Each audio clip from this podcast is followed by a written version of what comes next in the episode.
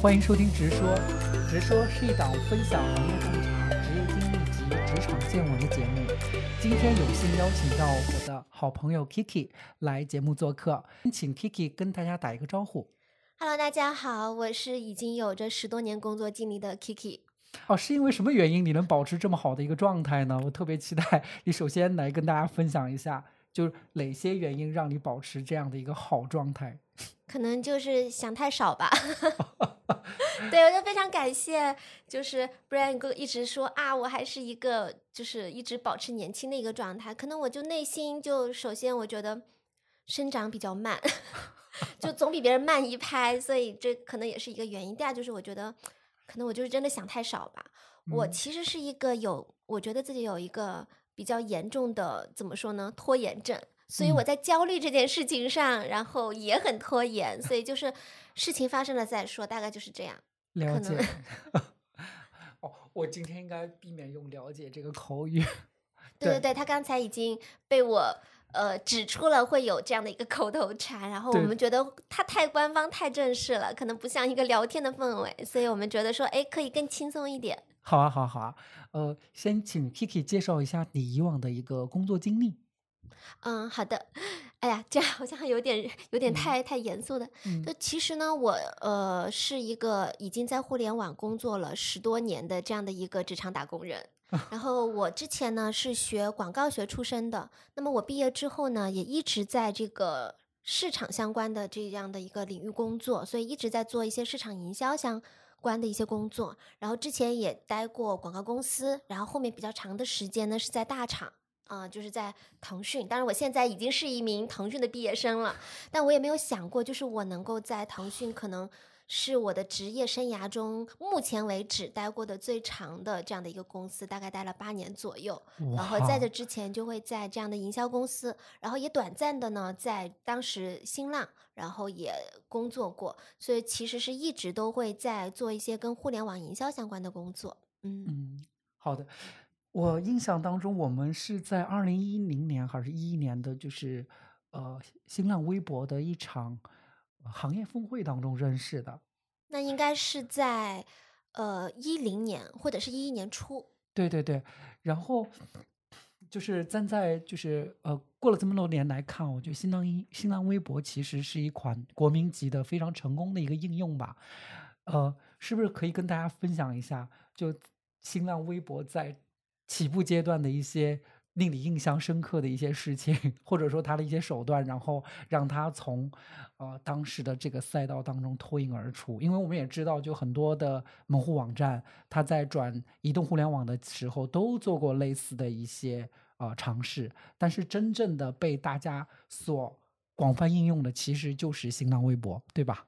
对对对，其实呢，我在新浪工作的时间也只有一年多，但确实就是我每一次的每一步的经历，基本上都会经历，差不多算是经历了整个一个十多年这互联网的一个发展史。对我的我的工作经历是这编样子。年史。是的，是的。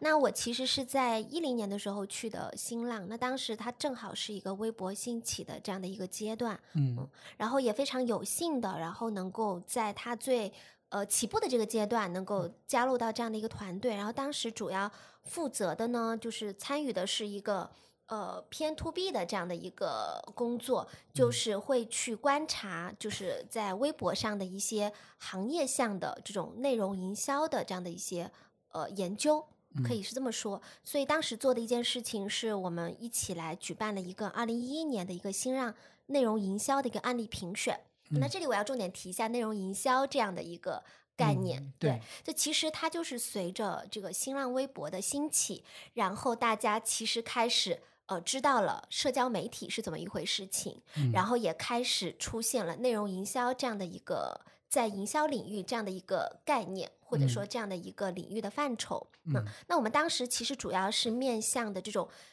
品牌以嗯及营销公司，然后去观察他们在这个微博上去做的一些营销的动作。那嗯这里面比较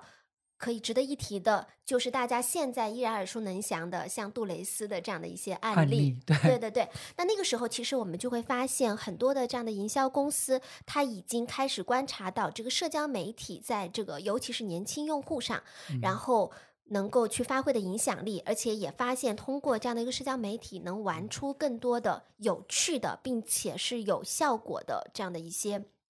玩法。嗯那么很多的这样的营销公司，包括品牌方也开始卷入进来了。那嗯。么我们也就是在那个阶段，然后开始研究，并且去举办了这样的一个评选的一个活动，也是嗯。希望能够连接更多的这样的，我们也可以算我们的甲方，嗯。然后以及营销公司甲方、乙方，甚至嗯。更多的有营销倾向的这样的一些呃公司和团队，然嗯。后更多的能够把他们的预算比较直白哈，预算能够投入到这个新新浪浪微博上，对对，是的，所以呃，然后你们就会发现啊，就是不只是说分享的是新浪微博，其实就是会发现随着不同的年代、不同的时代的这个环境下，然后不同的一些。社交媒体的渠道可能嗯。不只是社交媒体，就嗯。是在每个时代、每个嗯。阶段都会有不同的一些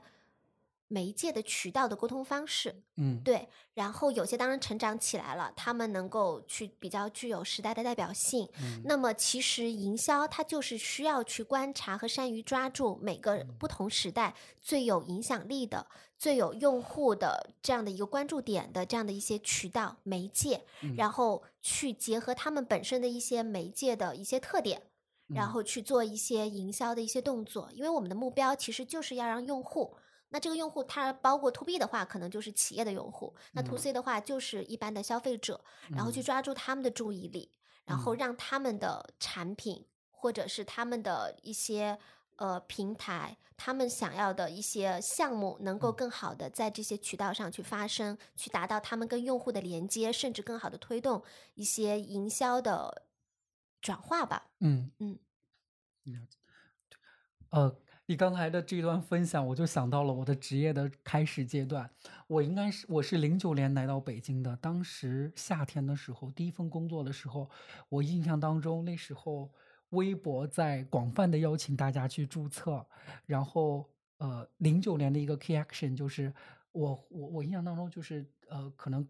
主要的新浪的工作人员他们都有自己的一些 KPI 去邀请身边的可能各个领域的名人呐、明星啊在上面去发言。那时候和那个四大门户之一的搜狐，然后在这一块的资源的一个 PK 还挺激烈的。然后我就是个人感觉就是。当呃新浪做的最关键成功的一个点就在于，它真的是把 To B To C 两个叫任督二脉打通了。因为当时很多家，包括腾讯、包括搜狐，他们都想着去怎么让 To C 用户跑就是上来，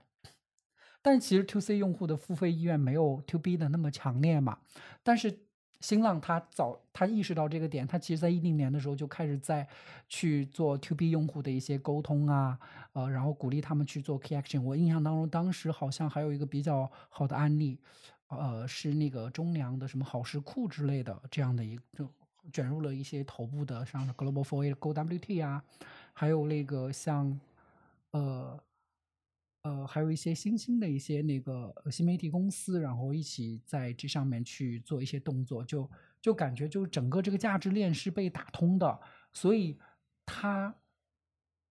可以走得更远，真的是成为一个真正意义上的国民级的一个应用。对，这这就勾起了我的这一段的回忆哦。相信现在大家个、相信哦，时时至今日哦，嗯，新浪也是大家日常。或者说新浪微博也是大家日常呃使用的一个软软件吧，呃，然后 Kiki 你在这之后其实也去了一段时间的呃头部的一个广告公司，然后想请你分享一下在广告公司的工作的模式啊，或者是呃形态和在互联网公司有什么样的不一样吧？就是虽然都是做市场或者营销这个模块的，对。好啊，就是其实说起来也蛮有趣的，就是这段经历是大家罕见的，也不叫罕见，就比较少见的，又从甲方然后到了乙方的这样的一个经历。嗯、其实到乙方当时也是在想说，可能呃那段时间在在新浪的时候，因为做了那个活动嘛，评选活动之后，就会觉得说，哎，这种这种事情，可能我会比较希望再去做一些更。落地实在的一些事情。至少嗯我当时的想法是这样子的，所以我嗯就又去了一家当时本土知名的一家广告公司，当然也主要做的会以社交媒体为主的这种内容营销。嗯然后这其实就要说到甲方跟乙方的区别了。嗯那甲方可能更多的是从，或者是说在媒体，那我更多的是从我的平台的性质，我去观察说，诶，我需要去做一些什么样的一些吸引到什么样的一些，比如说营销公司来嗯入驻到我的平台，以及他。我们怎么样为他们提供更好的服务？这是一个嗯偏 to B 端的这样的一个。但嗯如果当当我到了这个广告公司之后，其实呢，就是广告公司大部分就是我服务的是一些品品牌品牌嗯方，嗯那它其实并不是服务于这个平台方的，不是嗯像微博或者是其他的一些平台的，嗯而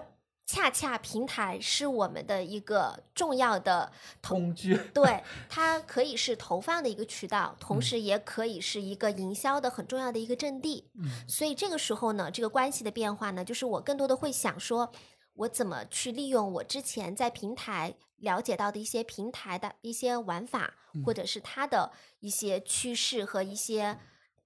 比较有利的这样的适合营销的一些。是在乙方呢，就是广告公司来说，它面对的第一，它的客户是很多的品牌，但这嗯。个品牌它不是媒体，它不嗯是渠道，嗯。所以包括新浪微博在内的其他的一些媒体平台，它嗯。恰恰是我们在做营销时候需要用到的一些重要的渠道手段。嗯。它可以是投放，嗯也可以是我们做的更多的一些内容营销的这样的一些动作，嗯也可以是二者的结合去做一些大家现在了解到的一些整合式的这样的营销。营销，对，是的，所以可能我在到了广告公司之后，我可能更多的可以去用到我之前在这个平台方我所了解到的一些信息，对于平台的一些了解、一些玩法，然后更好的去服务于我所这个我所在的这个公司的它的甲方。嗯，对所以对，是这样子的。那么在乙方呢，可能大家会比较感兴趣的就是，可能在甲方跟在乙方的工作的模式会有什么不同？对，那可能可以说的比较呃简单直白一点，就是在甲方的时候，呃，你更多的会去服务。呃，第一是项目本身，你要嗯去了解这个项目，或者是你某一个，比如说大厂，它推出了新的产品，嗯或者是平台，那你如何去要达到什么样的 KPI？就是产品或平台本身，那它可能是用户数、嗯活跃度这种。嗯那还有一个你非常重要的就是你要做好向上管理，就是嗯你的老板他是想要的是一个什么样的一个东西。嗯那我也知道很多朋友，他可能包括现在可能很多的一些职场人，他可能会比较会想说，诶，我向上管理是不是我要去做很多的对于老，对 对老板的一些服务？但其实我觉得，我其实之前也经历过这样的一些心嗯理，嗯。对，就是我会觉。得说向上管理是不是就是一个对于只向上为上的，那老板说什么我就说什么，但其嗯实也是不是的。嗯那其实我们可以这么想：第一，你要去了解老板想什么，其实是让你在一个更高的角度去嗯想，他是怎么去看待这件事情的，他是怎嗯么看待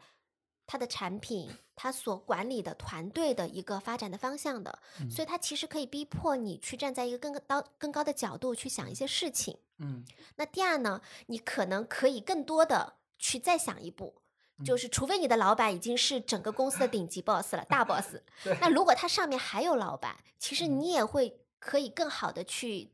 让自己站在一个再高一点的角度，就是他的老板，你的老板。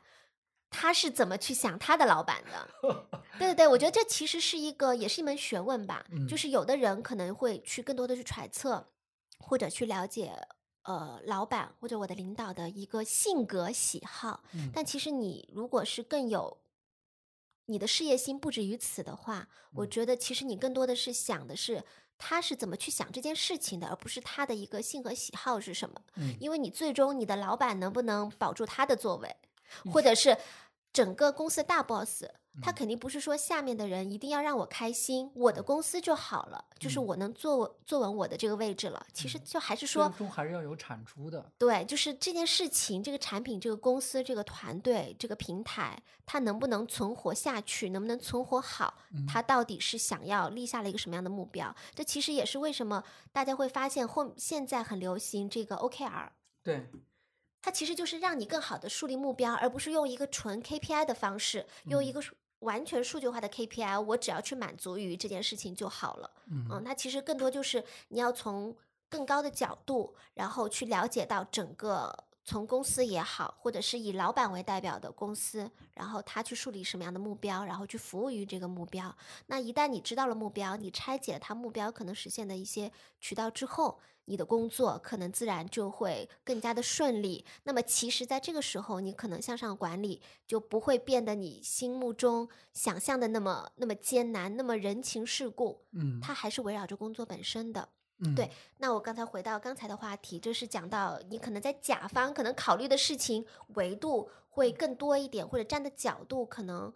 更高一点，不同一点，我也不能说什么东西角度一定是高或者低，可能会有不同。那么乙方他是作为一个纯服务的这样的一个公司，那我要服务好的就是我的甲方，我的品牌，嗯，品牌方付钱付钱的那一位，就是要更落地、更有效果。我感觉是的，对，所以其实就是我们需要更好的沟通到他给你的一个需求 brief 里面，对。他提到的一个目标是什么？他到底要实现什么样的一个结果？然后，其实你所做的事情就是对结果负责。当然，你可能，呃，比如说在广告公司啦，那可能很多的时候你会去做一些提案呐，嗯，然后你可能也。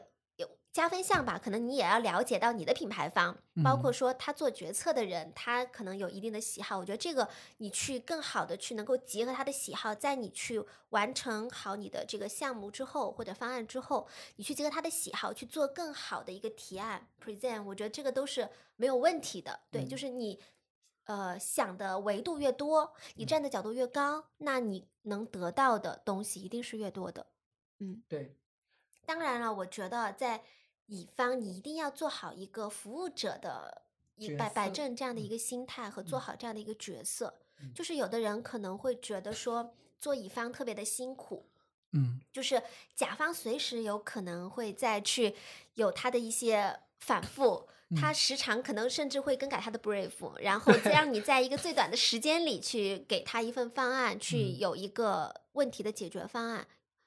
但我觉得还有一点你需要摆正的就是。嗯，如果你会把它当成一份工作，对，那你其实也会有自己的生活，所以你其实把它纯纯的当做工作来，那就是当也可以当做是人生的一些问题。那当问题来的时候，你去解决就好了。就是你一定不要陷入在这样一个相对消极的一个情绪里面。对，对我觉得这个无论是在你的生活中，还是在你的工作中，陷入到消极和对抗。呃，它的结果都不会太好，或者是说，它即使有一个不错的结果，比如说你拿到了这个项目，但你好像因为你的整个过程非常不开心，所以你可能整个人的状态都不够开心。那在你去更好的去执行这个项目的时候，去完成这个项目的时候，你可能整个的状态也是不开心的，它可能会影响到你更多的一个后面的一些工作，甚至是生活。我觉得这样是得不偿失的。对，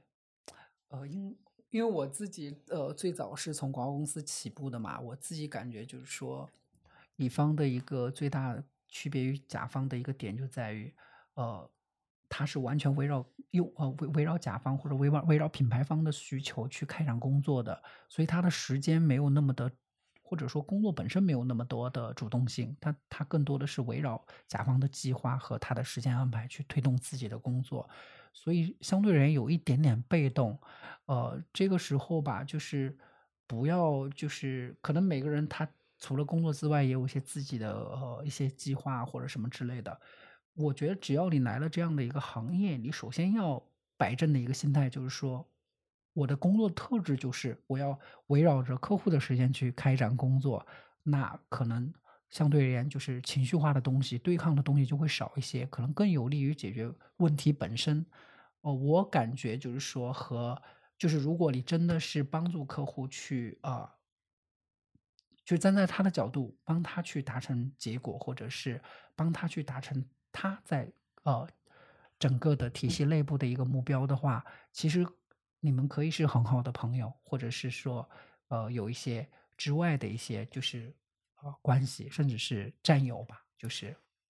我觉得这个我还是蛮有发言权的，因为作为同时在甲方乙方待过嘛，嗯，嗯，其实大家不要会认为觉得说在甲方一定更轻松，没有，对，就是很多人会觉得就是在乙方作为一个服务，我说乙方可能更多可以就把它当做是一个服务的行业，嗯。在服务行业里你就得有服务的意识。嗯。那确实，如果尤其是当你的这个你的甲方，他可能是偏这种互联网的企业，如嗯果是已经在广告公司的这些呃朋友们，可能会有比较深的感受，就是你如果是服务方是一个互联网的一个公司或品嗯牌，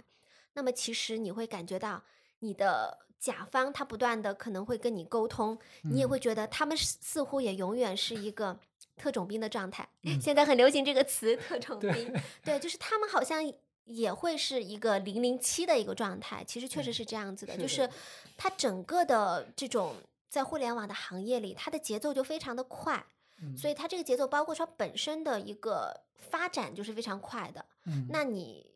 应对一些互联网的这个发展，包括说一些问题的时候，你要去非常快速的去做一些回应。那嗯所以他可能会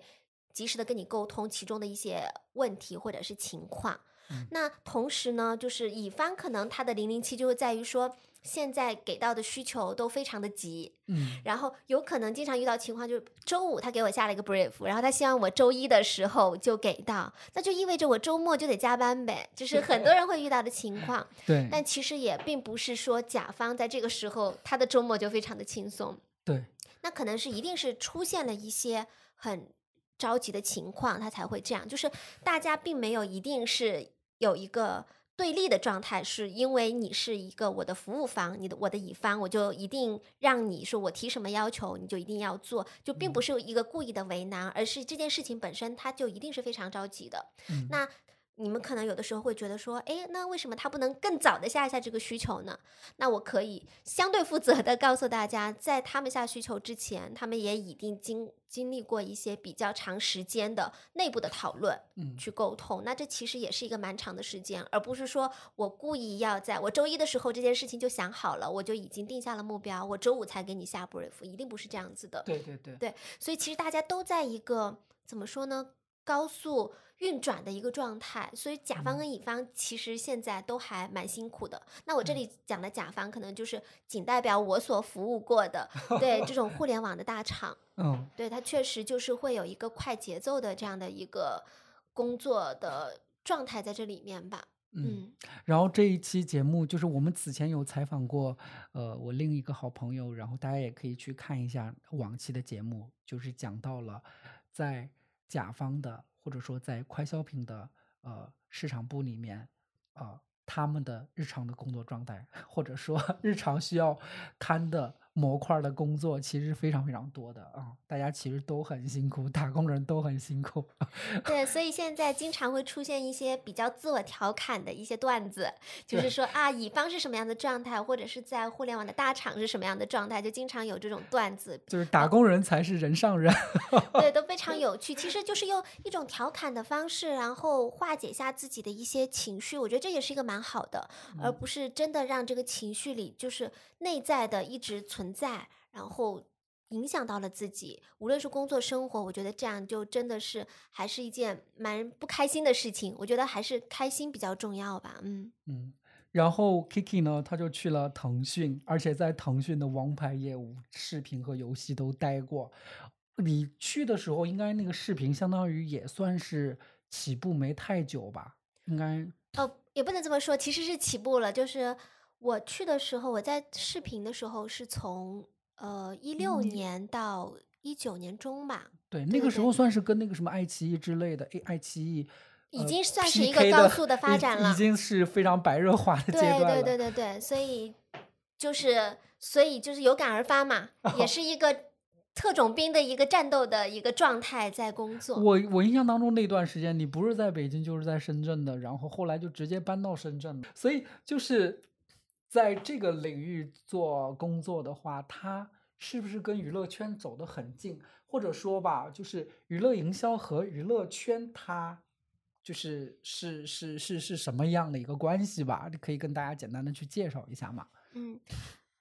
呃，我因为我之前在腾讯视频，但我主要的做的是一些影视作品，包括一些动漫作品的一些市场的工作，嗯，所以呢，呃，就会很多的会去做一些偏娱乐向的这样的营销嘛，因为这是它的内容决定的。嗯，但刚才 Brand 提到的这个娱乐营销跟娱乐圈的关系，我觉得它其实是没有关系，对，它不是有必然的关系的。这个娱乐营销相当于我们刚才有提到一个词叫内容营销，它其实只是形容这种营销的侧重，它的一个方向是偏娱乐向的。其实很多的一些品牌在做的事情，尤其一些大众的消费品，它也在做偏娱娱乐向的营销，所以我们可能就统称它为娱乐营销。它跟娱乐圈并不是同一件事情，或者说它并不是一个必然的关系。那只是说你在做一些内容是偏向娱乐的，包括说我之前。在宣传的一些呃影视的作品啊，然后包括大家现在讲的一些综艺的作品，就是这种影呃视频化的，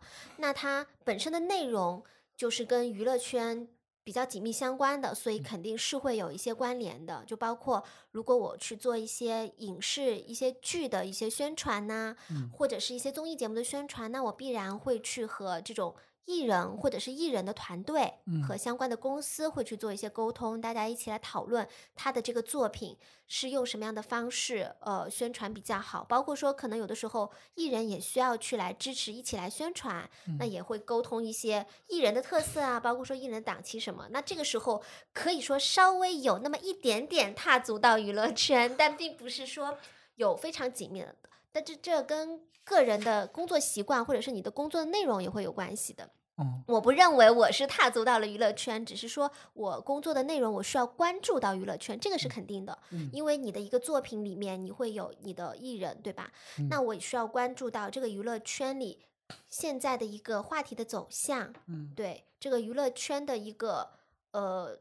他在关注一些什么？还有他同期的一些可能其他的艺人，以及相关的同期的类似的作品是什么样子的？这多多少少的，就是你必须要关注到娱乐圈的内容，你才能做好你自己的一些工作嘛。嗯，其实也是可以说，在去在视频做了一些影视啊，包括动漫的这种市场工作之后，我才又一次的比较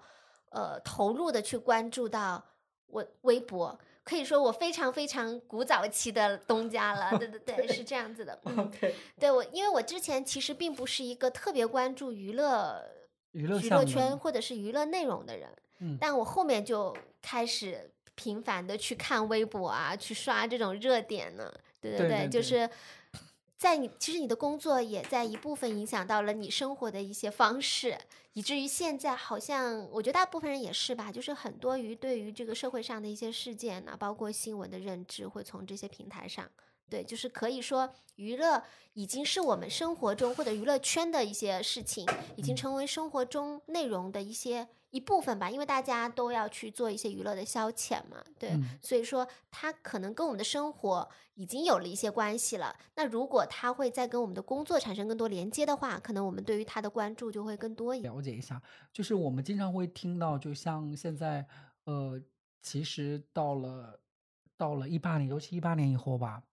其实各大娱乐公司都在哈这些叫。呃，互联网平台，因为他们是大金主嘛，背后有大资本，所以他们都直接下场去投投资这些作品。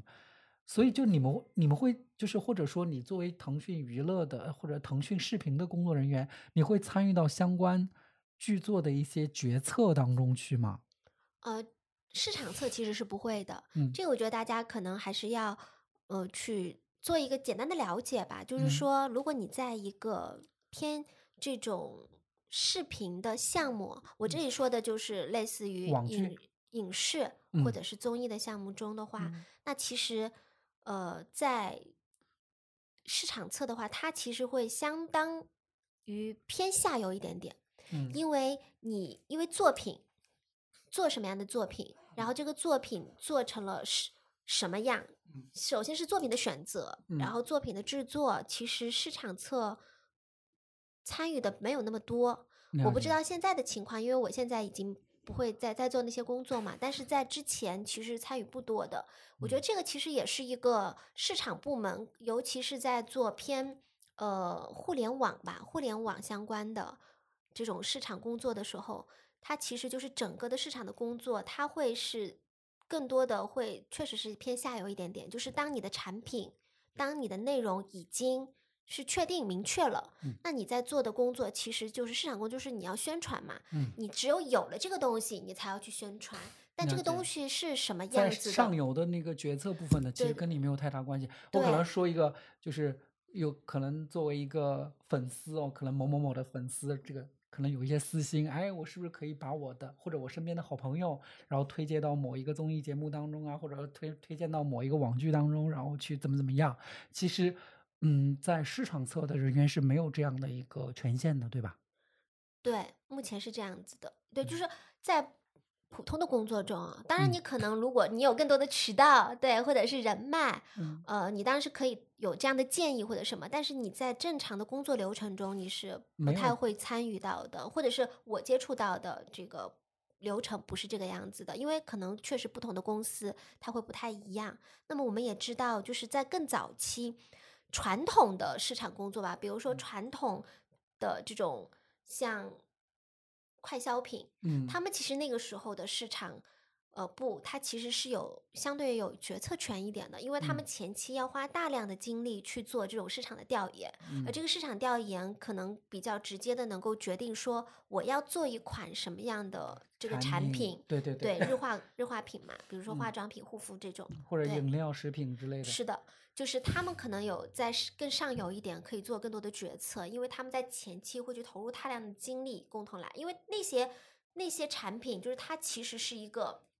怎么说，它不会像呃互联网的产品一样，它的性质会有太多的不一样。或者说区别于那个整个这个娱乐产品，就是它就是可能娱乐产品分得更细，因为它可能对于专业的要求更高，门槛儿更高吧，对吧？对，可以这么说，或者是说它的每一个呃内容项吧，就是娱嗯。乐产品有的时候，比如说偏内容项，嗯。它其实每一次都是一次相对独立，你只能说它有一个工业化的流程的操作，但它嗯。每一个 IP 都是不嗯。一样的，对吧？嗯你即使是有流程化的，但是你要选什么样的 IP，你选什么样的主角，嗯甚至配角，对吧？嗯你要拍成什么样方式，包括你的创主创团队是什么样的，它每个天都是独立的。但是嗯可能我的理解是这样子的，那可嗯能像传统的这样的一些产品，那他们本身如果是不是一个特别有开创性的话，其实它更多的是要调查的是，呃。用户的喜好是什么？用户的嗯需求是什么？比如说，我是更需要美白一点，那我现在可能再结合一些科研的，我是怎么样能更好的去做这种产品，然后去做一些市场上大家更好更有更受欢迎的，那他可能的决策可以市场可以更前端一点，因为它可以提供非常多的支持。嗯，但是娱乐的产品或者是偏互联网的产品，它不是这样子的，对，所以市场就会偏后端一点。那基本上是我是拿到一个已经成已经成型的这样的一些一个内容一个产品，然后我再去规划我是怎么样根据已经有的这些东西去规划它去怎么做一些宣传，怎么做一些市场的推广，让它达到更好的一个效果，包括嗯。说我对于用户的吸引，然后进而让用户流转到我的平台上来去看这个产品，嗯对，看这个内容，这样。我还有一个比较好奇的地儿哦，就是呃，因为我此前的很多同事，他们比如说开始做娱乐项的一些营销的时候，就是他们可能过了一个阶段，他们可能累积了很多，比如说艺人的一些资源，或者是经纪公司的资源，然后渐渐渐渐，他们自己就往那个经纪公司转了，有一些还做了还挺好了，比如去了跟咱们知道的什么杨天真之类的，然后对一哦起工作，然后我就很好奇，其实我觉得你挺适合的，就是为什么你后来没有去到那样的公司？这朋友之间的好奇哦。哦，因为我觉得我不适合娱乐圈，就是我的性格，我其实不是特别喜欢和。首先啊，我可能是一个并没有那么爱去社交的人。嗯嗯，我觉得我不知道是不是我的偏见，可能至少我接触到的人，我觉得至少他们在在沟通中的这种表现，就是一个社交型的人。嗯，可能社交悍匪，对，会比更适合。嗯嗯，他们喜欢人与人之间更多的交流，嗯然后他们可能会更适应那样的氛围，或者是他们本身会觉得说那个圈子里的内容啊或者人我会更喜欢，但我并没有太感冒这些，所以我觉得我可能没有那么适合。对，其实。我也不太会说场面话的这种，然后本身可能也不是一个社交型人格的人。我觉得你当时作为那个，其实，在腾讯视频应该也算是甲方大大了，应该会有很多就是那种刚起步或者说可能没有大红大紫的一些艺人的一些呃。就是背后的公司来去哈你吧，比如说啊，那个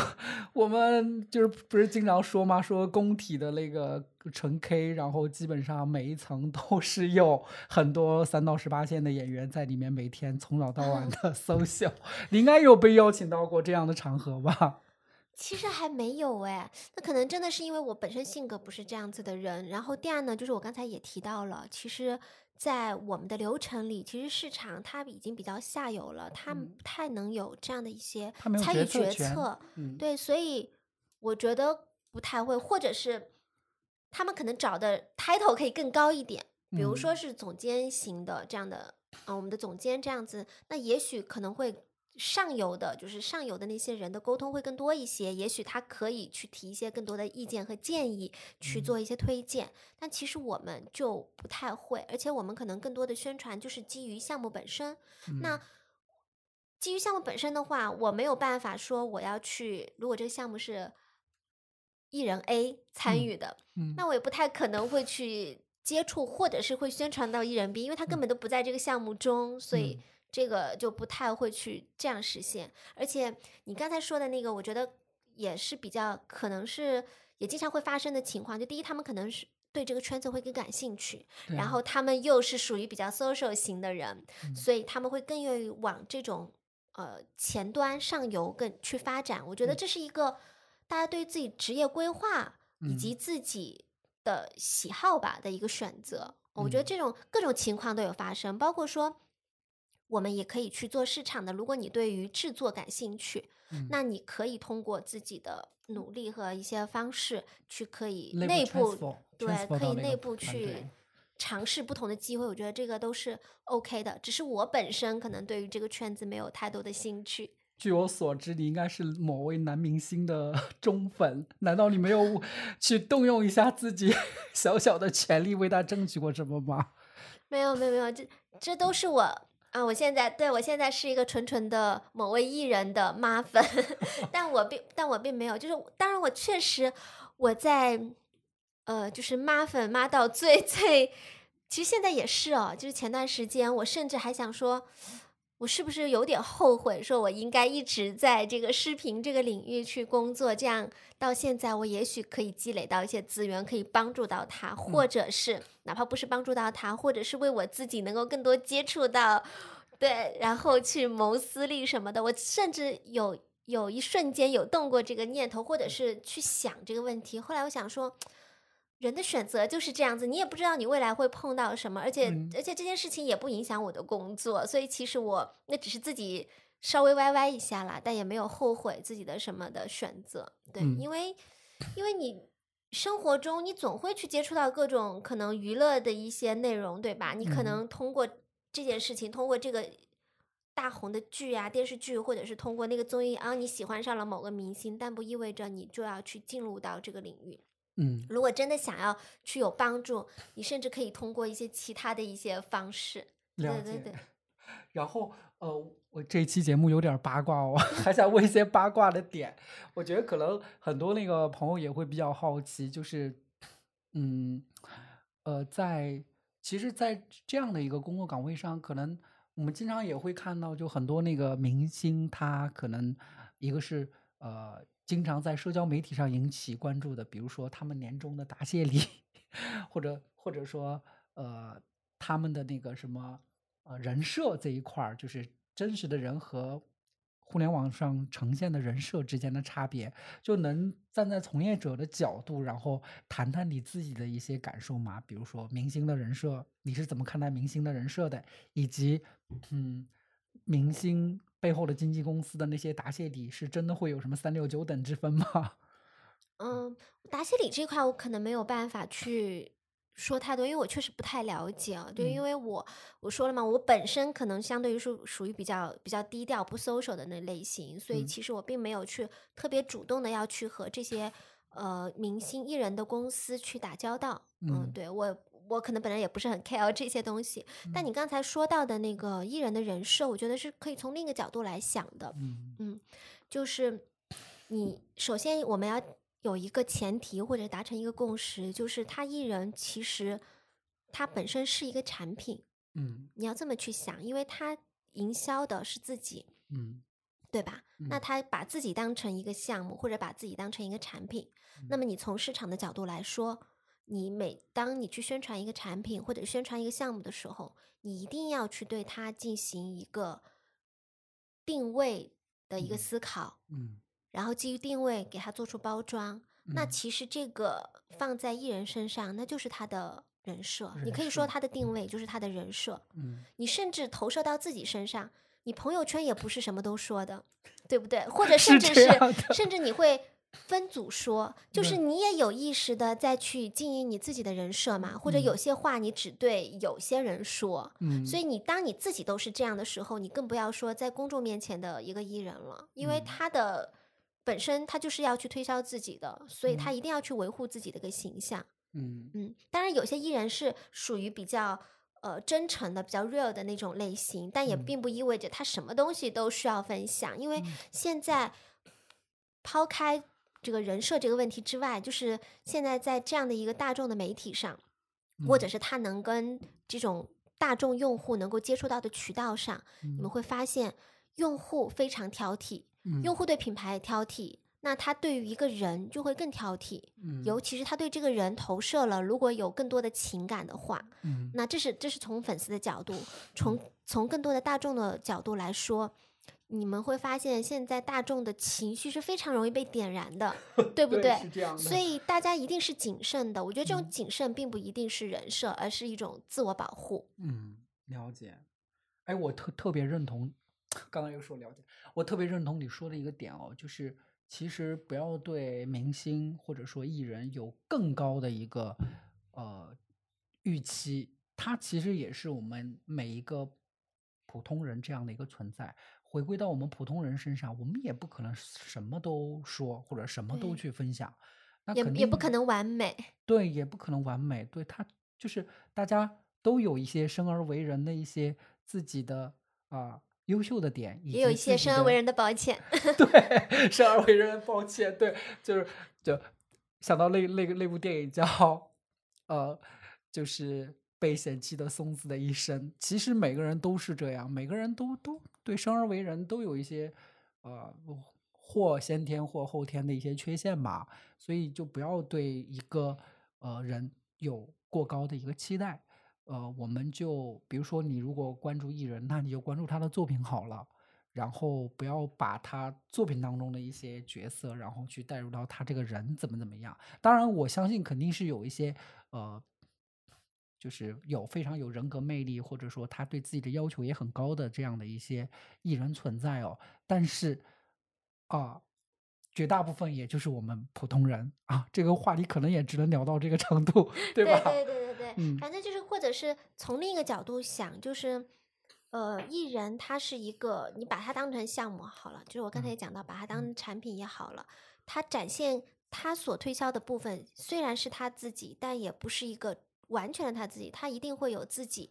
私人的那一面和生活。我觉得这些是。不需要，他也没有义务去展现出来的。嗯那一个品牌其实也是的，对吧？嗯一个产嗯品也是的，他没有必要去展现给他的用户，我的背后是什么怎么做的，甚嗯至是一个一个娱乐内容也是的，对吧？嗯就是我没有必要告诉你我所有的幕后一定是什么样做的，我是怎么样去有了这样的一个项目，然后我的做的全过程我也不需要，我只想告诉你我现在做出来的作品，我现在做出来的产品和项目是这个样子的，我嗯们希望你们喜欢。对对，然后多多关注作品上。对，然后市场的工作就是我怎么让你们喜欢，怎么让你们认可我们做的一些内容。嗯，这个就是我们的工作。好的，然后呃，其实就来到了我们这个叫这个节目的一个主题吧。其实我特别想给才到主题吗？回到我们的主题，就是想为每一位听众去问一下，就是说，如果我还想加入这个行业，然后你觉得是需要具备一些什么样的一些特质？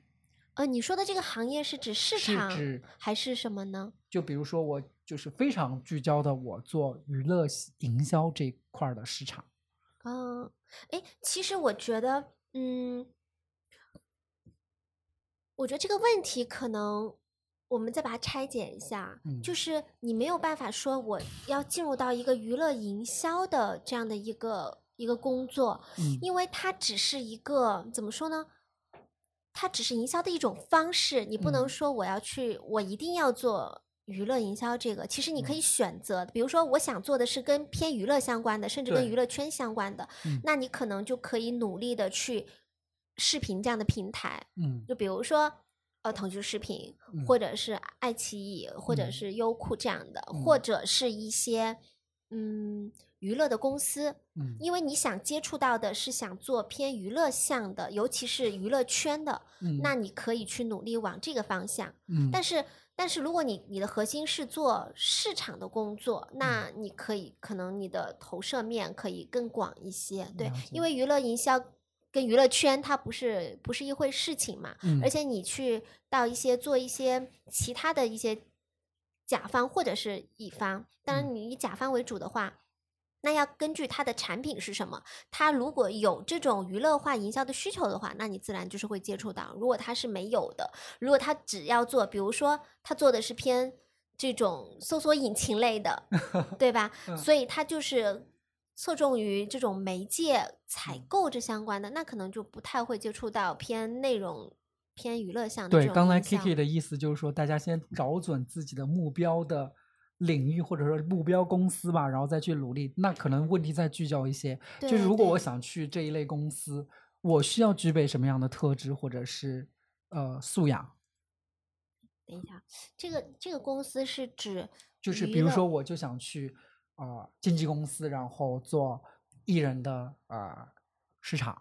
或者是我想去腾讯视频，然后做整个呃市场端的工作。嗯嗯，对，我觉得是这样子的，就这个有点像一道 HR 需要面对的一些问题。对，对。今天的 candidate 就是 Kiki，看看他是不是可以拿到这份 offer。哇，这这有点会问到我，因为其实对于很多人来说啊，就是因为市场它其实是一个怎么说呢？它你要从事市场相关的工作，它的门槛其实并没有很高。我觉得嗯这个是很多人都能够意识到或者是认可这样的一种说法的。这嗯并不是说市场工作不重要，或者是市场工作它不需要专业性，而嗯是可能相较于你的内容生产。嗯或者是你的运营，那可能它相对来说你的入门可能稍微容易一点，嗯，但这个入门的容易，并不代表说我未来的工作是容易的或者是简单的。嗯嗯，所以如果你是想要去做市场方面的工作，特别嗯是进入大厂的话，我觉得进入大厂可能现在会有一些它的门槛在于。对，第一是大家知道整个大的环境，其实现在大厂的这种招人的可能要求会更高，竞争其实是会更激烈一些的。嗯那我了解到的是，现在的整整个的这个录取啊，或者是这种招人的，他的一些人数一定是会卡的比较严的，就是会越来越少。没有那么多嗨康。嗯，对，所以呢，可能学历是是必须的，除除非是社招啊。如果嗯是这校招跟社招可能不太一样，那你是社呃你是校招的话，那确实对于学历会有相对来说比较高的要求。嗯那其他的可能是希望专业会更对口一些。那比嗯如说你是在传播、广告或者是市场相关的这些专业的话，可能嗯你的、呃了解或者你上手会更快一些。我嗯可以这么说。嗯那另一方面呢，就是你是对于这种营销是你的观察力要很强。嗯因为它是是一个面向市场的、面向用户的工作，所以你一定要有一个比较强的一个观察力。嗯然后，当然学习力是也是非常重要的，你要嗯持续的保证这样的一个学习。嗯然后你要对整个的一些市场会有比较敏锐的。那这个市场就是，如果你想进入的是，比如说体育的，那你要至少你要会了解体育这个行业，对嗯吧？然后会了解体育的用户。当然，如果你本身是这样的用户，就会更好。嗯那如果你是想做一些偏这种影视类的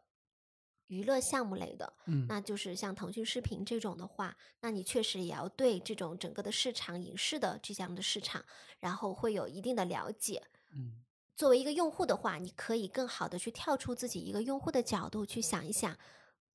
如果是一个这样的一个项目，你可能会去怎么怎么样去去宣传它，对，嗯或者是你可以更多的去观察到一个收集一些项目，在你可看到的范围内，它是做了一些什么样的一些宣传的一些动作，然后去收集到这些信息之后，自己可以做一个案例的。自己认为的这样的一个分析和想法，然后同时也是一，我觉得这也是一种积累的方式，然后嗯。去收集到一些信息，自己做了一些分析积累之后，然后可以去试试看，说我这样的项目去去在争取到这样的一些职位的时候，去可以说出一些自己的了解和一些见解。嗯，这这是这是对于校招生，那对于社社招来说，那就是要工作经验，嗯对吧？那那其实。你就是要相关的，你本身已经在这个领域，或者是你本身就是在从事一些市场工作的，嗯。嗯，你在这个赛道里，或者是你就是在这个这个这个行业里面，所嗯。以你当然就会，那这个时候拼的就是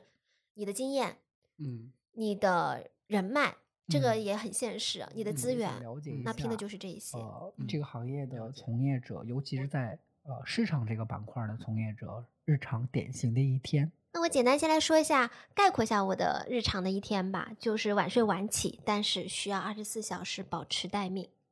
嗯、这其实并不是矛盾的，也并不是倡导大家一种晚睡晚起的生活方式，只是因为这个工作性质造成的。因为像市场这样的工作，尤其是在互联网做市场，它其实由于它整个的一个快速的一个发展，包括说有非常多的一些突发的情况，所以经常导致我们背后要投入大量的精力来去做一些对沟，包括沟通，包括你落地执行和很多细节上的一些反馈和推进，嗯，所以就经常会熬夜，就可以说大部分的互联网人，无论是市场人还是什么产品人，都是猫头鹰，真的就是夜猫子。但这样就导致一个恶性的循环，就是你如果你每天可以工作到半夜，甚至不是超不是像零零七那种十二点，我们有的时候在一些项目的执行期、宣传期里，我们甚至搞到半夜一两点都有可能，然后甚至有通宵。那你经历了这种高强度的工作之后，你其实很难早起，所以就会形成一个晚睡晚起的这样的一个生活节奏。还有一个很明显的就是，因为整个行业的人的工作状态都是这样，就是你早起了之后吧。你再早，你可能你的合作伙伴都没有起来，所以大家其实都会呃比较晚的开始一天的工作，但也不是特别晚啊，可能就是十点之后吧。然后，嗯但是你每天肯定要运转大概十到十二个小时是非常正常的。那二嗯十四小时待命，那就是说经常会有一些突发的情况，会有一些很多的一些临时的状况。特别你嗯说像这种，呃，视频啊，或者是这种娱乐内容的嗯。项目上线之后，它其实你是要随时观察它在线上的一些用户的反馈，包括说一些话题的热度，大家在嗯。关注点在什么，是否会出现了一些危机。我我嗯。相信大家在很多的这种热点、微博热点上都能看到一些很负面的东西，就是一旦嗯。出现这样的一些情况，就要及时的去给出一些反馈，然嗯。后我怎么去解决这个问题，我要去怎么样去缓解和释放掉这些危机的信息，然后让大家看到更多的一些更正面的一些内容，让大家关注点呢聚焦在作品本身，所嗯。以就会出现在一个二十四小时待命的这样的一个状态，其实是还是蛮辛苦的一天的，嗯。嗯。但是呢，就是如果是在日常的，就是非项目的一个上线的状态、筹备的状态，可能快执行期的时候也许比较紧张，但日常的话可能也还好，就大家也不要太夸张的认为一定永远保持一个零零七的一个状态，但确实辛苦是常态，嗯。呃，尤其是现在，无论是在互联网行业，或者是可以说在一线城市，其实大家都是这样的一个状态。所以我觉得不要太排斥这种高强度的一个工作。嗯，这嗯个就是你要去放轻松的看它，因为不是你一个人在战斗。了解，就大家都是苦命人。然后我还特好奇，就是呃，就哪怕抛开古早的从业经历，你在腾讯都有将近都待满了八年了，然后你还能保持这样的一个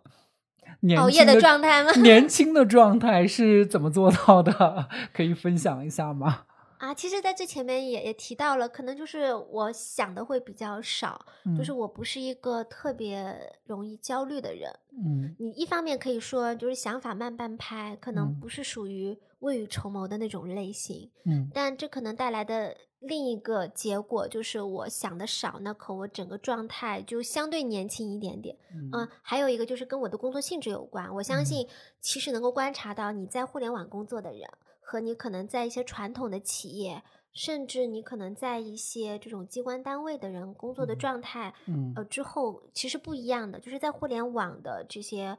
打工人，他普遍看上去会年轻一点，因为他接触到的东西就是年轻的，因为互联嗯网整体的这个用户就是年轻的嘛。嗯所以，因为你接收到的信息就是年轻的，你能熟练的运用各种梗、各种网络热点，然后，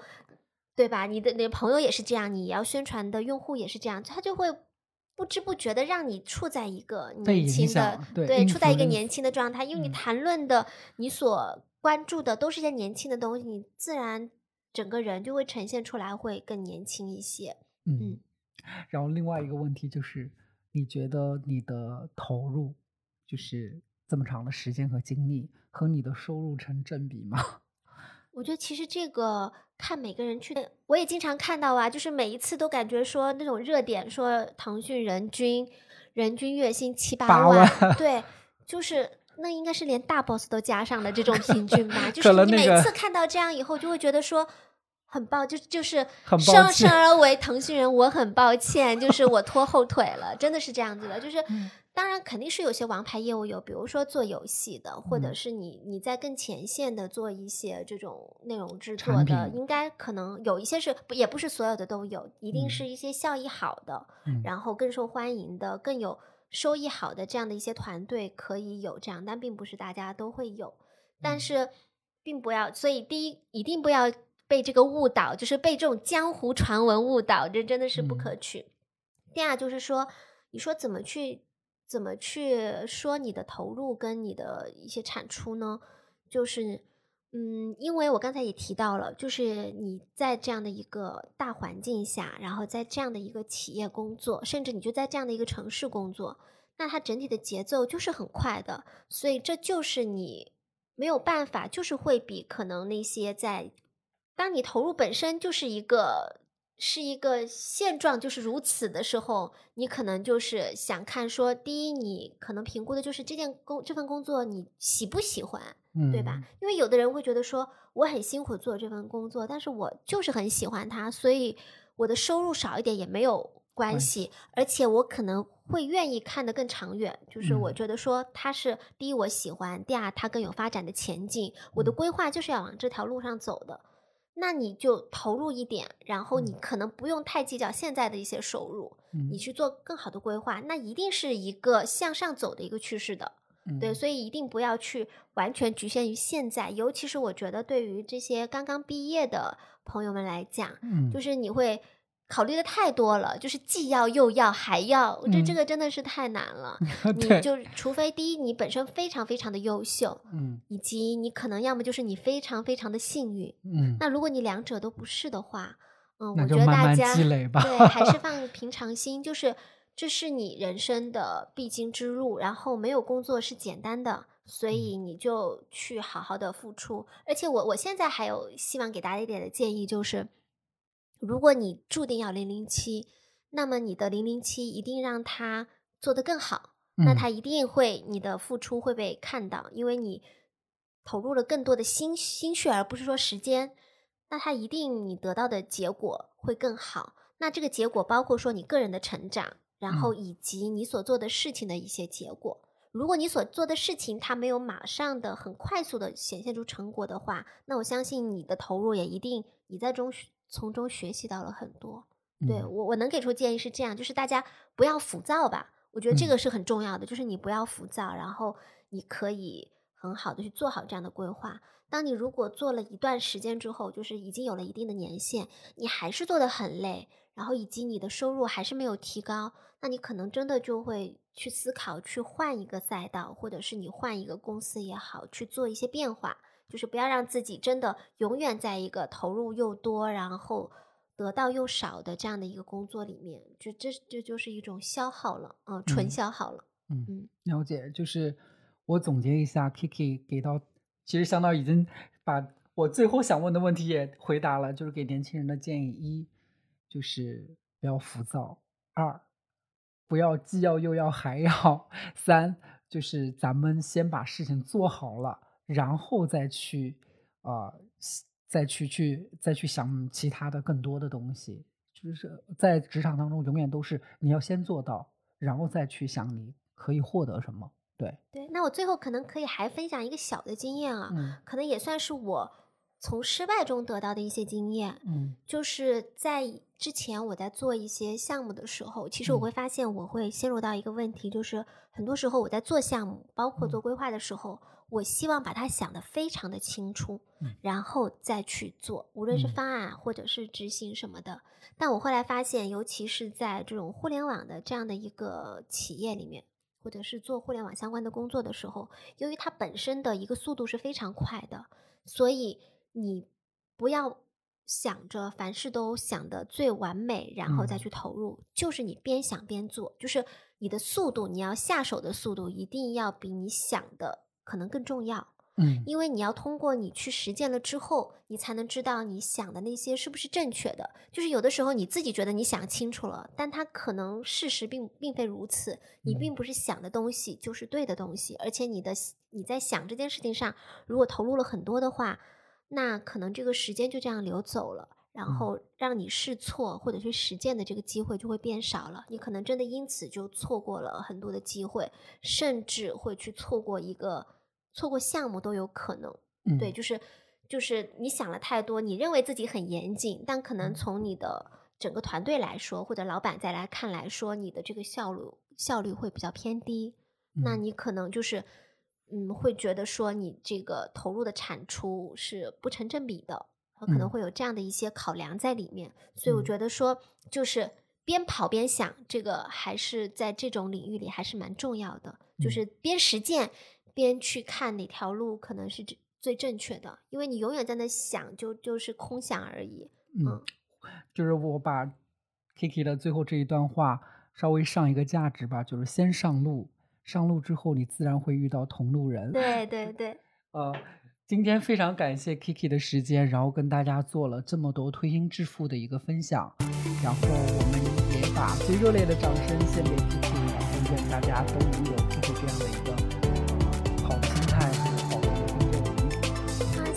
谢谢今天聊得非常的开心，我也希望所有的这个听众的朋友们都能很开心的去面对自己的工作和生活，嗯，保持年轻。对，保持年轻，好，谢谢。拜拜。